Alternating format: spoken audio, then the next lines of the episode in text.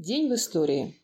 21 августа 1860 года родился Леонид Петрович Радин, русский ученый, изобретатель, революционер, поэт. Автор текста песни «Смело, товарищи, в ногу».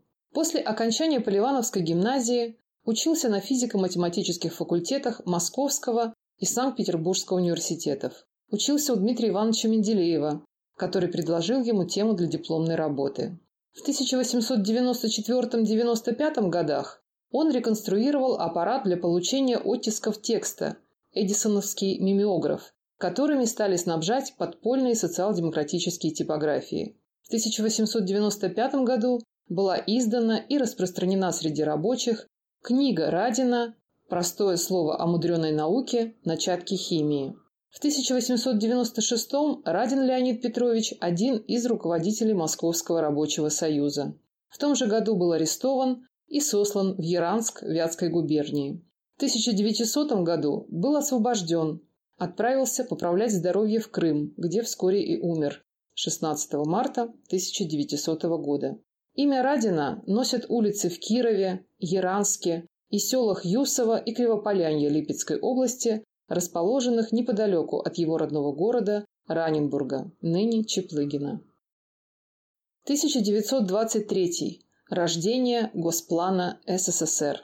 21 августа 1923 года создана Государственная комиссия СССР по планированию при Совете труда и обороны СССР при Совете народных комиссаров СССР.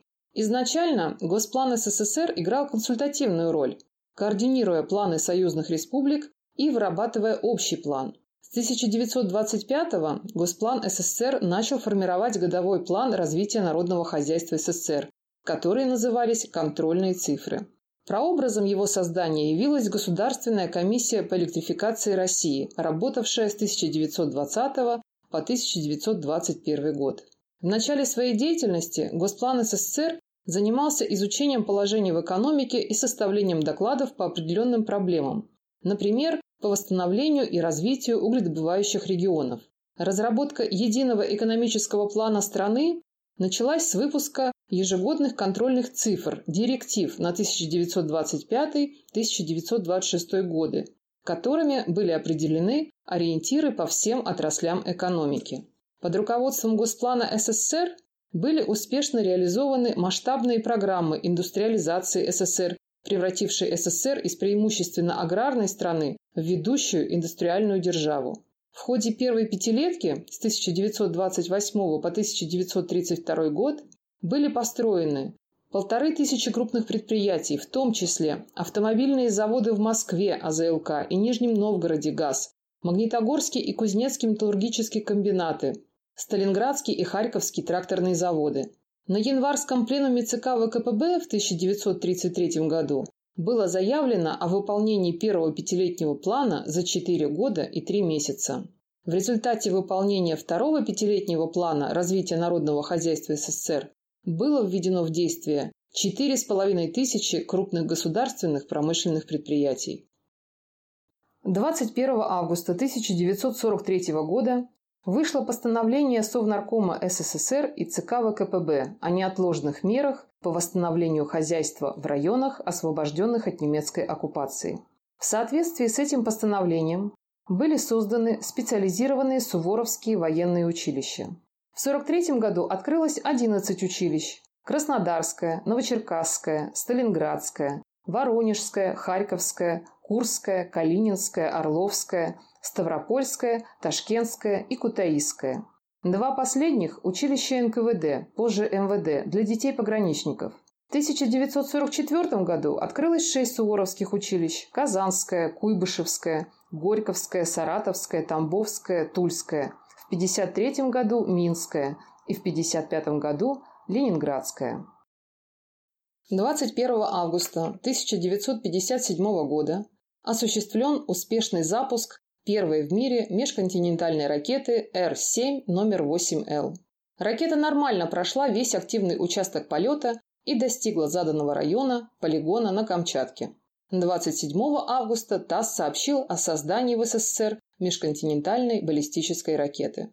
1960 году Р-7 была принята на вооружение вновь созданного отдельного рода войск – ракетных войск стратегического назначения. Двухступенчатая «семерка» была способна доставить трехмегатонный ядерный заряд на расстояние 8800 километров. Непосредственным созданием ракеты с индексом Р-7 занималась ЦКБ-1 под руководством Сергея Павловича Королева. 21 августа 1963 года пилот аэрофлота Виктор Мостовой сумел посадить аварийный пассажирский авиалайнер Ту-124 на поверхность Невы в центре Ленинграда. Ни один пассажир и член экипажа при этом не пострадал.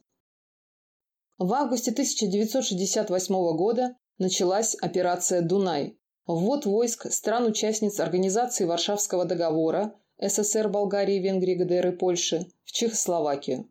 Объединенной группировкой до 500 тысяч человек и до 5 тысяч танков командовал генерал Павловский. Основанием для ввода войск стало письмо обращения группы партийных и государственных деятелей Чехословакии правительству СССР и других стран Варшавского договора об оказании интернациональной помощи.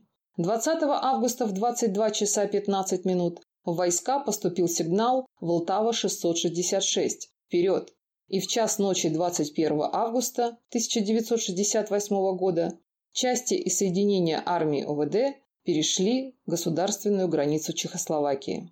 За 36 часов они заняли страну в центре Европы. 11 сентября 1968 года советские танки покинули Прагу. Это была самая грандиозная по своим масштабам стратегическая военная операция, которую советская армия осуществила в послевоенный период. Ввод в Чехословакию войск стран Варшавского договора был вынужденной мерой, направленной на сохранение единства стран социалистического лагеря, а также на предупреждение выхода войск НАТО к границам СССР. Советские солдаты не были оккупантами и не вели себя как захватчики. Как ни пафосно это звучит, но в августе 1968 года они защищали свою страну на передовых рубежах лагеря социализма. Поставленные армией задачи были выполнены с минимальными потерями. Что бы ни говорили современные политологи, но в той обстановке правительство СССР и других стран соцлагеря приняли решение, адекватное сложившейся ситуации. Даже нынешнее поколение чехов должно быть благодарно советской армии за то, что судеты остались в составе ЧССР, и их государство существует в современных границах. Нам есть о чем сожалеть по поводу ввода войск и с чехословацкой, и с нашей точки зрения. Но не мы придумали тот мир, в котором живем. Однако даже в этом жестоком мире мы не бросали атомные бомбы на мирные города, не поддерживали в массовом порядке одиозных кровавых диктаторов и не были мировым жандармом. И уж тем более мы не должны позволять бросать в себя камни пропагандистским шестеркам этого жандарма, особенно в нашем собственном доме. В том числе и по поводу пражского августа 68-го. В том самом августе американцы уничтожили тысячи вьетнамцев, не только партизан, но и мирных жителей.